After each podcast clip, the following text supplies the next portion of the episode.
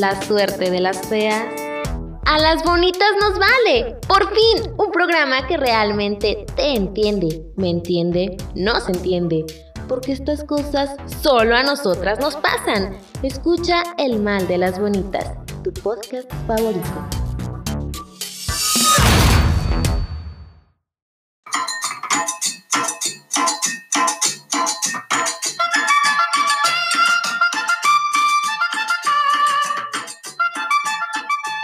Bonitas, bienvenidas a su podcast favorito. Esto es El Mal de las Bonitas. Yo soy Jazz García y te invito a que te quedes hasta el final de este podcast. Ya sé que las había tenido un poco abandonadas, pero es que han pasado muchas cosas y quiero platicarles. El podcast del día de hoy es ser bonita es cuestión de actitud. Ya saben que hemos estado haciendo varios temas acerca de ser bonita es cuestión de actitud y he estado haciendo un experimento que la verdad me revolucionó la vida, me la está modificando y quería comprobarles con hechos que ser bonita es cuestión de actitud. Bueno, este es un podcast, pero muchas de las chicas que me escuchan me siguen en las redes sociales y se dan cuenta que mi cabello es largo, y ahora es un rubio casi como chocoflán, dicen por ahí.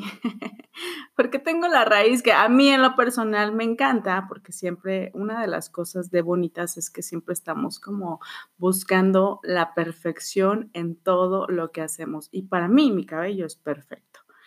Y hubo algo que me sacó muchísimo de onda hay muchas chicas que me escriben todo el tiempo por las redes sociales y la verdad es que lo agradezco mucho. Muchas chicas que me dicen cosas que este podcast las motiva, que les gusta y demás. Yo creo que una de las cosas es que entre bonitas, porque ya saben que este es el único podcast que entiende a las bonitas, entonces hubo un comentario y por ahí hice una apuesta que fue casi máscara contra cabellera. ¿Y qué creen? Perdí la cabellera.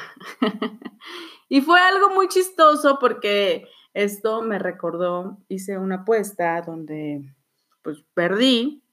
Entonces me hicieron un comentario donde me dijeron que yo me sentía bonita y me sentía con mucha actitud porque tenía el cabello largo y lo tenía bonito y era un cabello muy padre, ¿no? Entonces ya mi mi eslogan ha sido durante todo este podcast que ser bonita es cuestión de actitud. Y no me refiero a las bonitas, ya saben, huecas, a esas bonitas que le van a dar seguir a nuestro chico en las redes sociales, porque eso no es de bonitas. ¿eh? Eh, tengo otro tema para otro podcast que después hablaré de ese tema, que la verdad está siendo muy controversial en este momento en, mi, en mis redes sociales. Bueno, entonces, como les estaba diciendo, perdí la apuesta y pues como toda mujer de palabra, había que pagar. La apuesta era que me tenía que cortar el cabello. Entonces, pues con todo el dolor de mi corazón, pues dije, ok, va, está bien, ya había sido una decisión que había tomado, porque pues había perdido, entonces no tenía como que muchas opciones. Y no poner mi palabra o quitar mi palabra de por medio que había dado no era una opción. Entonces, lo que hice fue decir que sí. Entonces, ya en el momento que ya estaba dirigiéndome a la estética y demás, entonces me dicen lo siguiente. Yo creo que tú te crees bonita o sientes que eres bonita o te sientes segura porque eres bonita por tu cabello, como se los decía anteriormente. Entonces yo me reí, yo dije que no era verdad, o sea que ser bonita era de cuestión de actitud meramente. Entonces, la persona me dijo, ok, ¿qué te parece si te pones esta peluca?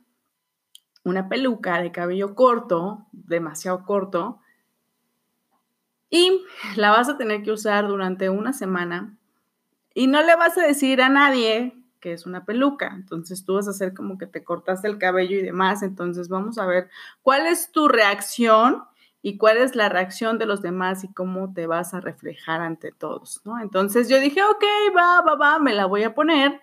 Y entonces me puse la peluca y todo mundo, porque es una peluca realmente de cabello pues natural, entonces no parece que fuera una peluca, parece como si sí fuera mi cabello, porque en realidad es el tono del cabello, hasta tiene ese falso crecimiento que a mí me encanta.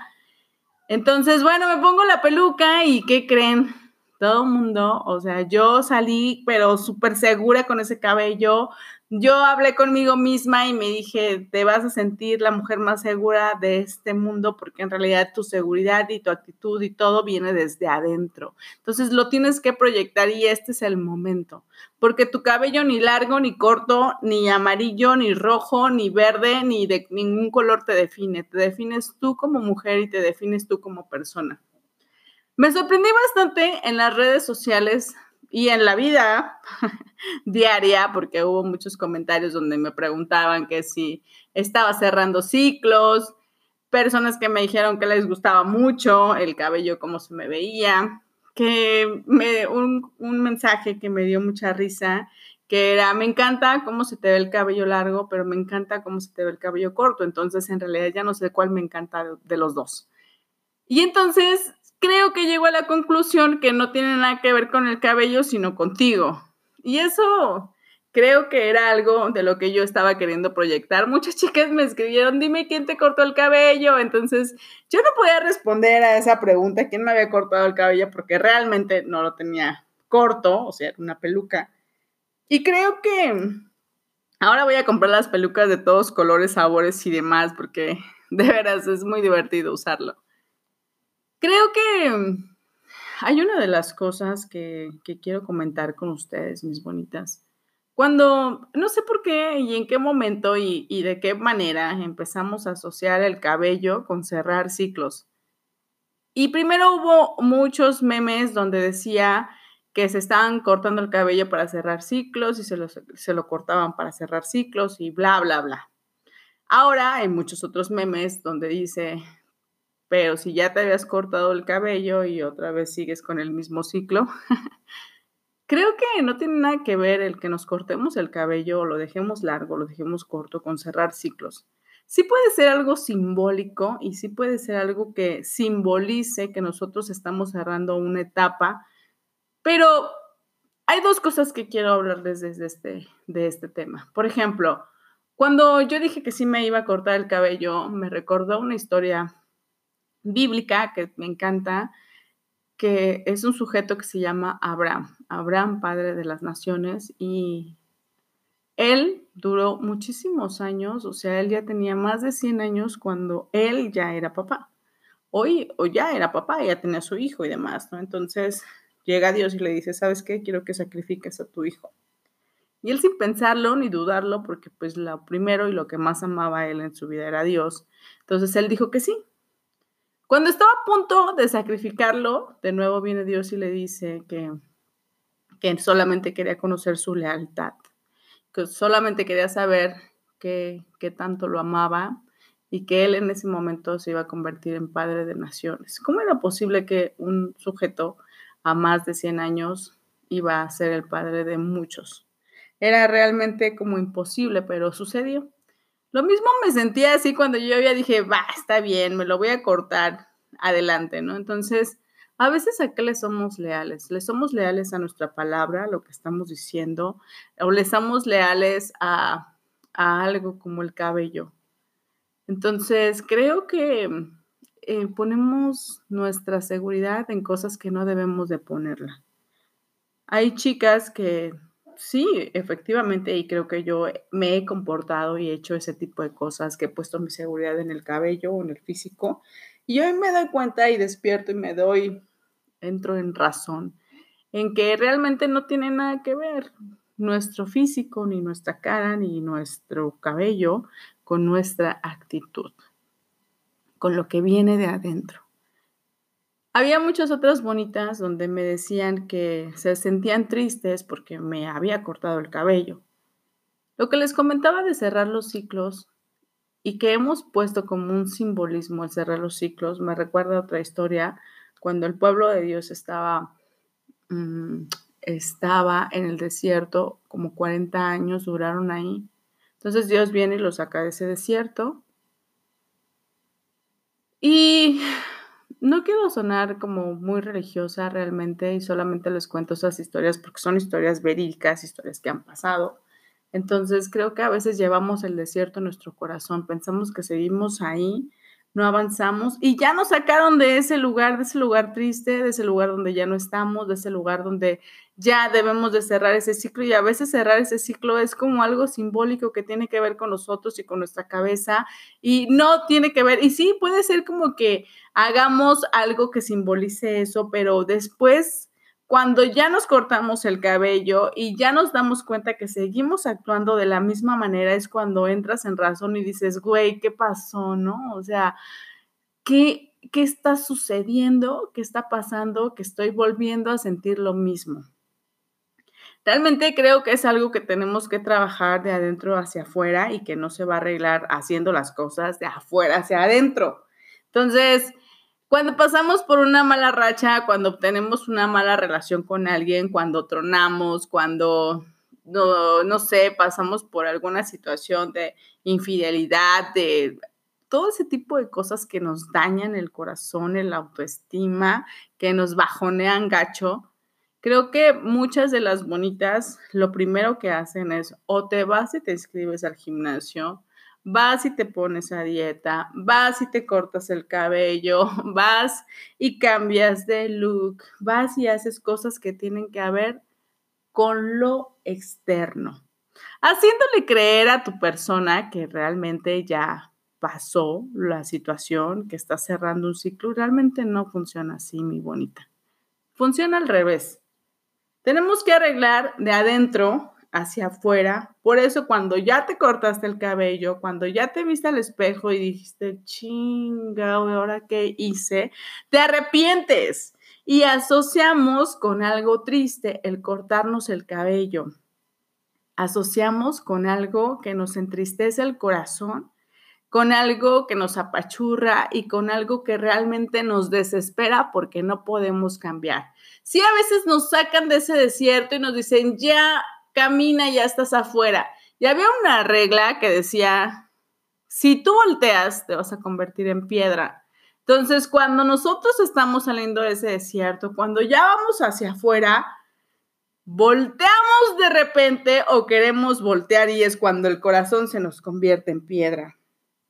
Mi bonita, realmente creo que tenemos que normalizar el ir a terapia, el acercarnos a Dios, el meditar, el orar porque lo que está sucediendo no, no tiene nada que ver con algo de afuera. Sí, obviamente queremos o creemos que cambiando nuestro físico la persona se va a arrepentir.